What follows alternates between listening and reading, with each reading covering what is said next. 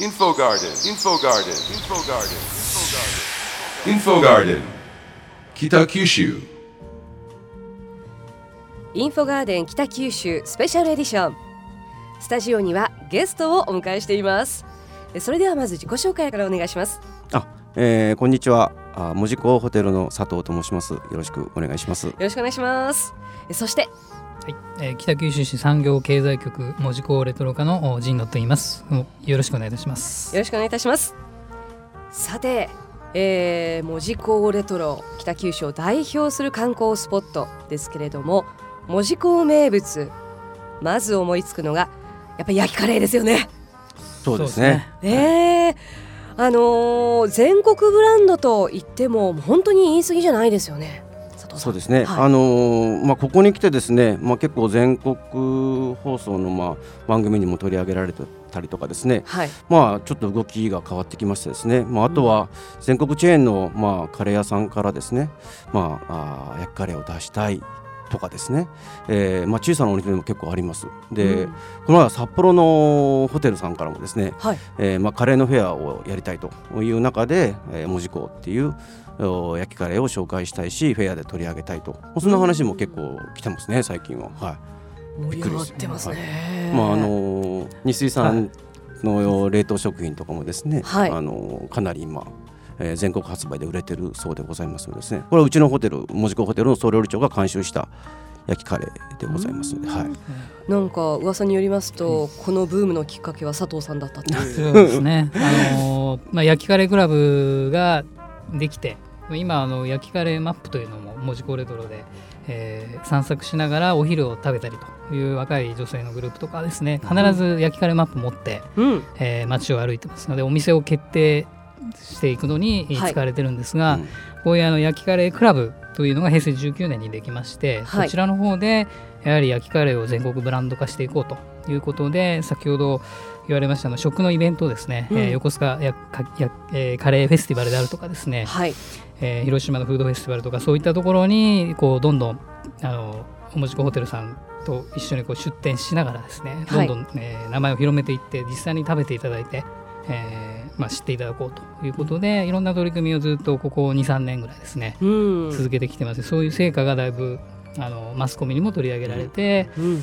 えー芸能人の方も食べると食べに来られるとうん。いうぐらいになってきてるんじゃないかと思います。はい。あの女優さんがこの焼きカレーマップに載ってるこのお店のファンだとかですね 結構いろんなこと聞きますけれども、なんかあの今や居酒屋さんとかでも北九州ではいろんなところで焼きカレーを置いてありますし、そうですね。はいもう本当全国規模になってきたこの焼きカレーなんですがまずその焼きカレーの定義うん。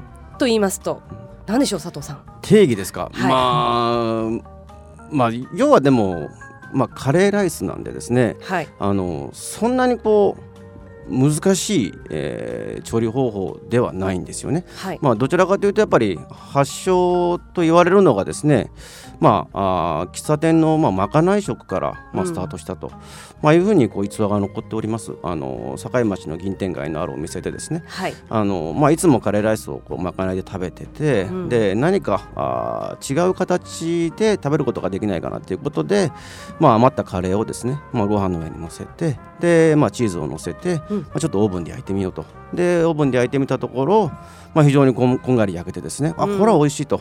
で、えーお店のおお客様にこれどうって提供したところ、まあ、非常に喜ばれたので、まあ、そこからまあグランドメニューになったっていう、まあまあ、これは逸話ですけどねうん。残ってますのでやはりそうて定義と言われると非常に難しいんですけどね、えーそんなにこう難しい、えー調理方法ではないんですよね。やっぱベースのカレーのルーがきちんとしっかりしていればですね、うん。えー美味しい焼きカレーはできるんじゃないかなと思いますけどね。うん。結構ねネットなんかを見てるとカレーとチーズがかかっていること、うんそして焼くこと、焼くこと。一応定義として言われてる。そうなんですね、はい。営業で常にこう全国歩いて回られてるので、はい。門司港に来てお昼をじゃあ何を食べてもらおうかと。で夜はどういうふうに楽しんでいただこうかと。フグをたの食べて楽しんでいただくとかいろいろ考えてるとやっぱりお昼でも、えーうん。名物が欲しいということであのかなりえー焼きカレーには注目されて、それでいろんな取り組みをしたらやっぱりお店がどんどん増えてきてですね、うん。で今でもお昼食べるっていうふうになるとほとんどかなりの方が焼きカレうーん。を食べられるまでにな今なってるので、そうですそういう観光地の基盤作りうん。っていう面でもすごいあのと取り組みとしてはすごい成功事例じゃないかと思うんですよね。うん。あの6月にですね、はい。あの今度は新しいフェアということで、えー食べ歩きができる。はし,、まあ、はしごお店をはしごできる。はい。チケットっていうのを、まあ、販売して、はい。ということで、まあ、焼きカレーは一つ食べてしまうとなかなか2軒3軒ってもう、うん。その日のうちにははしご難しいので、はい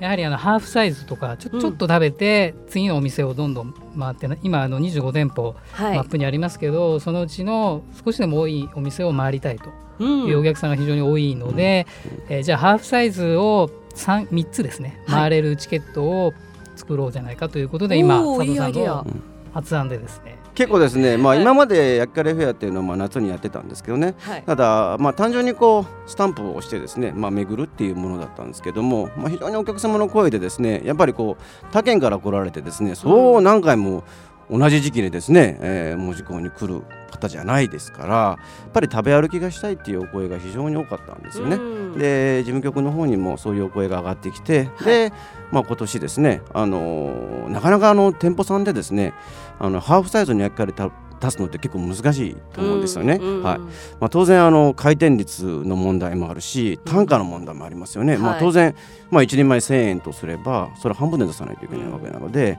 まあ、単価の問題もありますよね。うん。でなかなかハードル高いんじゃないかなと思ったんですが、まあ、結構お声をかけるとですねあの非常に、えーよしやろうと言っていただけた店舗があーほほぼほぼやっていただけますですね、えへー。ー加盟しているほぼですね、えーみんなあのじゃあこういうのやるからじゃあ一生懸命やろうよしやろうみたいなですね、うはいん言ってくれてまあある程度形になったんで、まあ、今も告知および、まあ、集客活動というのもやってるんですけどね。うんえーこれ6月ですね。6月の6からですね。えそうですね。6からはいですね、はい。6日からということで。夏休み前までですね、一応あの1ヶ月半ですね。1500円でチケットを一応販売するようにしてましてですね、うん。だから1500円でチケットを買えば3店舗の焼きカレーが味わえると。おー。え Info Garden, Kitakyushu.